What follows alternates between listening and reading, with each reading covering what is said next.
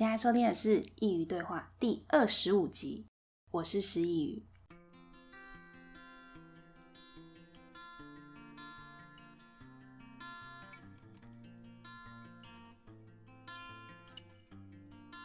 今天要跟大家分享的是我今年的生日。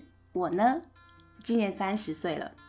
虽然我们常说年龄是女人的秘密，但说到底，这些年龄给我们的束缚，给我们的枷锁，其实都是我们自愿被绑上的。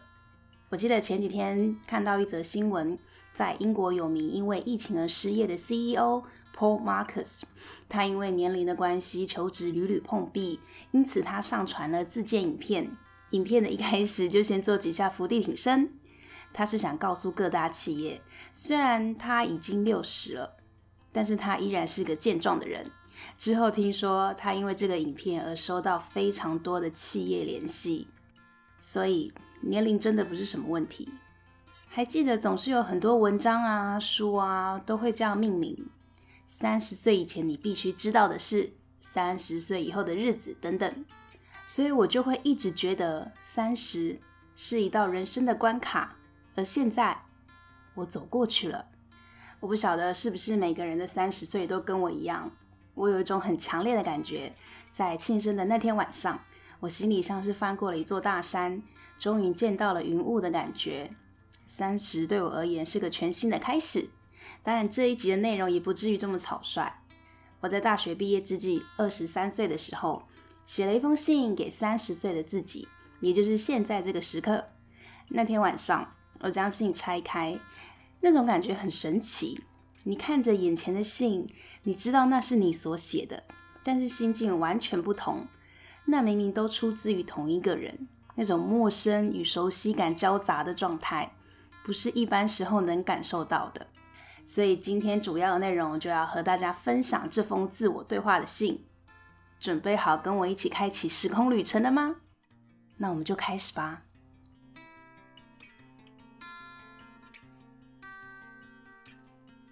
三十岁，不晓得大家都是怎么度过的？在生日即将到来的前几个月，我便开始策划今年要怎么去庆祝。一直想去露营都没机会，那就选在今年这个特别的日子吧。在整理行李的时候，把这封信放在准备清单的第一项，非常害怕自己就这样错过了早在七年前就为自己安排好的余兴节目。那天晚上，在开了香槟、许了愿之后，闹哄哄的气氛突然多了点温馨。所有的人都非常的期待那封信件的内容。我拿出那封信，上面的日期标示在二零一三年，署名给三十岁的自己。我带着期待，但也有点害怕的心。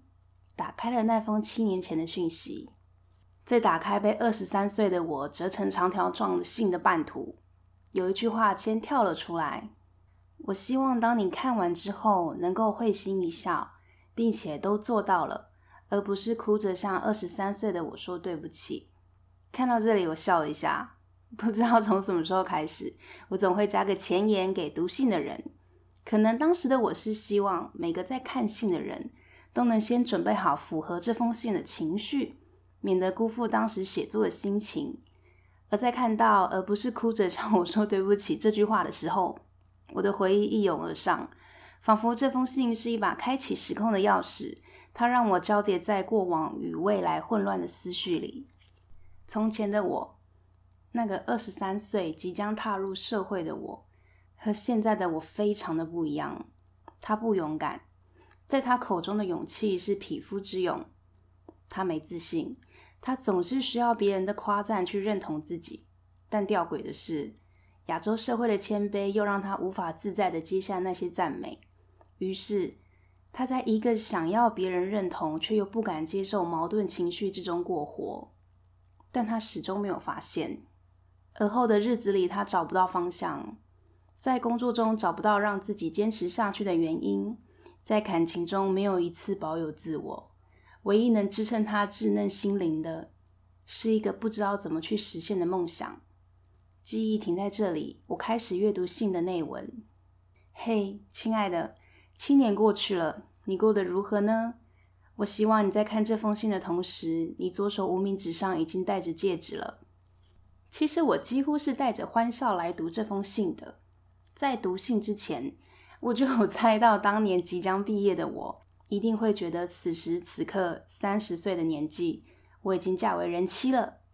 但事实是，我依然在修爱情学分，感情大概是我这七年间修的最差的一门课程吧，跌跌撞撞的程度不亚于人生学程。但至少，我现在不会再为了任何一段过往而伤心。这就是一件非常棒的事情。已经不会再为感情烦恼的我，又继续阅读信件。来谈谈工作吧。你有达到你那个年纪该有的位置了吗？念到这里，在旁的有人问了我一句：“三十岁应该要什么位置？”是啊，什么是三十岁的我该有的模样？我们总是活在古人的规范里，三十而立，似乎三十岁就应该要成家。该要立业，在写信的二十三岁的时空里，她曾幻想在她三十岁的时候是一个事业有成的女强人，是一个能够呼风唤雨的模样。但是今时今日的我，是一个她从未想过的模样。二十三岁的她不曾想过，在二十六岁那年会去伦敦生活。她不曾想过，在伦敦的日子又会是如何的被现实折磨。但与此同时，他也被现实爱着。他不曾想过，我辗转了一圈，又回到了自己的出生地，我的根却也慢慢的向下扎入了，扎在了当初他最想离开的地方。这一切，像极了我们在十来岁最爱的一本书《牧羊少年的奇幻旅程》。那个故事是这样的：那个牧羊少年因为一些缘故，必须踏上他的旅程，命运要他去寻找一个宝藏。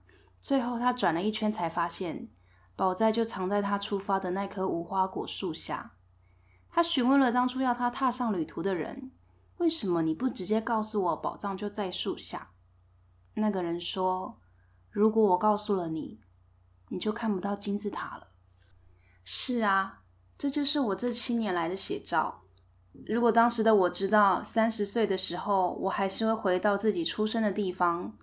那我就无法看见在跨年之际从伦敦眼后发出的绚丽烟火，也听不见大笨钟庄严的钟声，又或是我就无法把自己的心脏训练得如此强大了。在信的底部，二十三岁的他写说：“希望到了那时，连现实也打不倒你了。”在信第一页的最后，我总算圆了圆二十三岁的梦想。就这一句，我可以很坚定地告诉他。是的，现在就连现实也打不倒我们了。现在的我长成了一个他预料之外的模样，但如果我真能够站在他的面前和他对话，我想跟他说，即便我现在跟你当时期许的相差甚远，但我很喜欢自己现在的模样。我继续阅读信的第二页，第二页的主轴是善良。信是这么写的：But somebody have to do it. And you are the somebody。一样看到这里，我也止不住笑意。我想起了从前他天真的模样，从前他的世界非黑即白，没有一丝圆融。他没想过，在他自以为的正义里，埋藏了多少做人的道理。是啊，从前那个女孩很不会做人，总是不容许一点人性上的脏污，总是想要以自身的力量洗净这世界的不堪。但到头来，真正需要改变的是他自己。这件事，他一直到了很多很多年后才明白。而在他明白的当下，是因为他够痛了，痛到他不得不去检视自己。终于，最后，他接受了那时他最厌恶的一句话：“善良是一种选择。”从前的他不明白，善良怎么会是种选择？善良应该是每个人必备的技能与情怀，怎么会有人选择不去善良？那时的他还以为这世界都只有好人与好事，又或是他是认为这世界上的坏人与坏事都不会发生在他身上。生命就是如此奇妙，从前你越深信不疑的事情，总会在生命的某个时期清醒，但他的方式有点激烈，他会先毁了你。等你被毁的彻底不成人形之时，他才会重造你。那个过程非常的痛苦，即使是现在经常写作的我，依然无法诠释的漂亮。我只记得那是个无数个失眠的夜晚，似乎我就这样在半梦半现时间体会到了真理。你一定想问，真理是什么？生命教会我的是，这世界上只有好人与坏人，但不能拿一个坏人去代表一群好人，当然也无法用一个好人去看待一群坏人。他们时时刻刻都在你的眼前。我们呢、都是好与坏的混合体。没有完全的坏人，也没有纯粹的好人。好与坏都是我们的选择。我们选择在我们喜欢的面前当好人，相反的，在那些我们不喜欢甚至是讨厌的人眼前，我们就是坏人，因为我们表现了我们最不近人情的一面，又或是虚假的一面。这样的我们难道不坏吗？所以，既然我们也不是非黑即白的个性，那我们。又怎能去要求这世界是如此二分法呢？我又继续往下读，在快要结尾的信中，在讨论友情，在那个还以为友情是永恒的青涩年纪里，他是这么写的。而那些现在的朋友，到你那时都还有联络吗？我希望是有的。朋友走向结束，老实说是一件很伤人的事情。你看到了这里，想起了谁？就打通电话给他们吧，庆祝彼此一起走过了七个年头。说实在，不容易啊。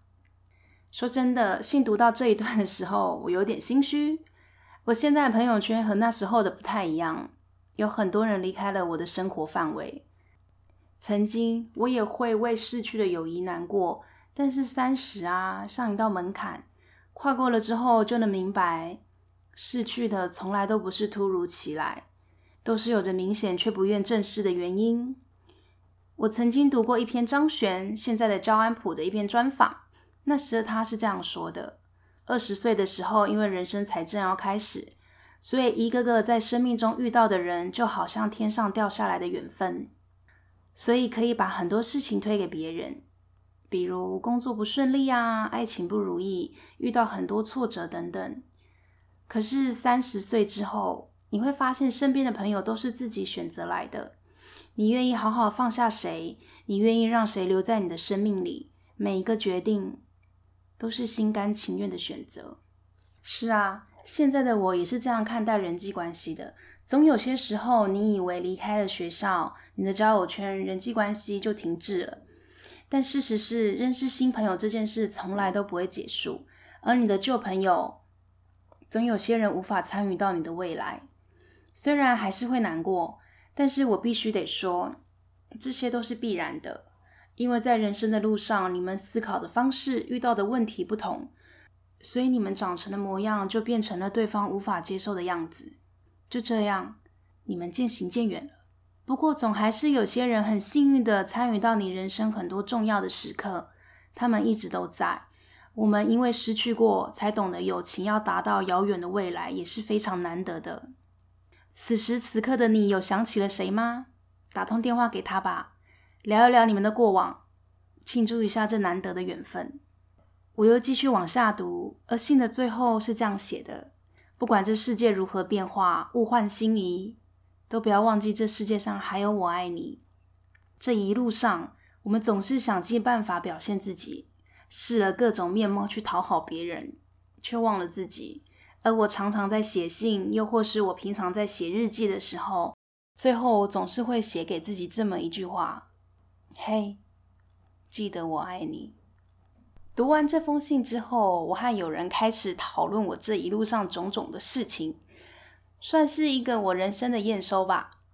其实目前为止，我是满意我自己的人生，虽然和二十三岁的我想的不一样。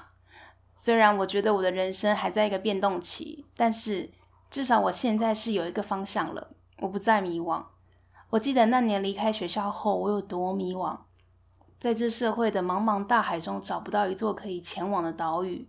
曾经我也觉得这天下没有一个属于我的地方，但是现在我找到啦，而且最重要的是，它不在远方，它就在我们出发的无花果树下。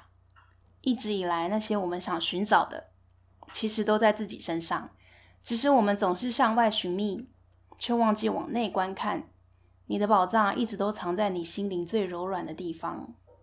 如果要我为这封信做个总结，我会这样说：三十岁和二十三岁追求的从来都不是同一件事情，但我们依然走在同一条路上。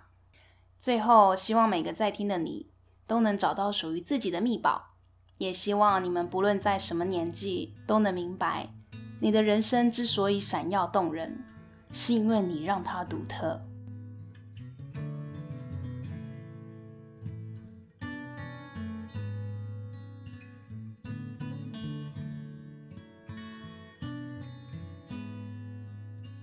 又到聊一聊近况时间啦！大家最近过得好吗？我最近过得挺好的，虽然过完生日回来非常的劳累，上班的时候像梦游，但我心里依然非常的满意。或许是心境真的不同了吧，不会再让太多的杂讯干扰自己。我总觉得我的三十不是而立，反而比较像不惑之年。可能我的心智年龄走得比较快一点。今天是二零二零年的九月二十四号。而下礼拜四呢，是十月一号，刚好是中秋节。如果你平常都有在收听我的节目，你就知道我下礼拜会出个中秋特辑。那关于中秋，你会想到什么呢？在台湾我们会想到烤肉，但你不要问我为什么台湾人中秋节要烤肉，因为我也不知道。但我知道的是，下一集一定跟烤肉无关。至于是什么样的内容，你们知道我最喜欢卖关子，所以想知道下一集中秋特辑是什么样的内容吗？千万不要错过下集的节目，欢迎点击描述栏中的链接，请师佾萮喝杯咖啡。如果你喜欢我的频道，觉得我内容帮助到你，都欢迎分享给需要的朋友一起来收听。希望今天的内容能让你在面对人生和年龄的时候有不一样的心境。虽然在前几集的内容中有说过这句话了，但我今天还是想要以这句话作为结尾。愿你历经山河，觉得人间值得。感谢你的收听。我们下次见。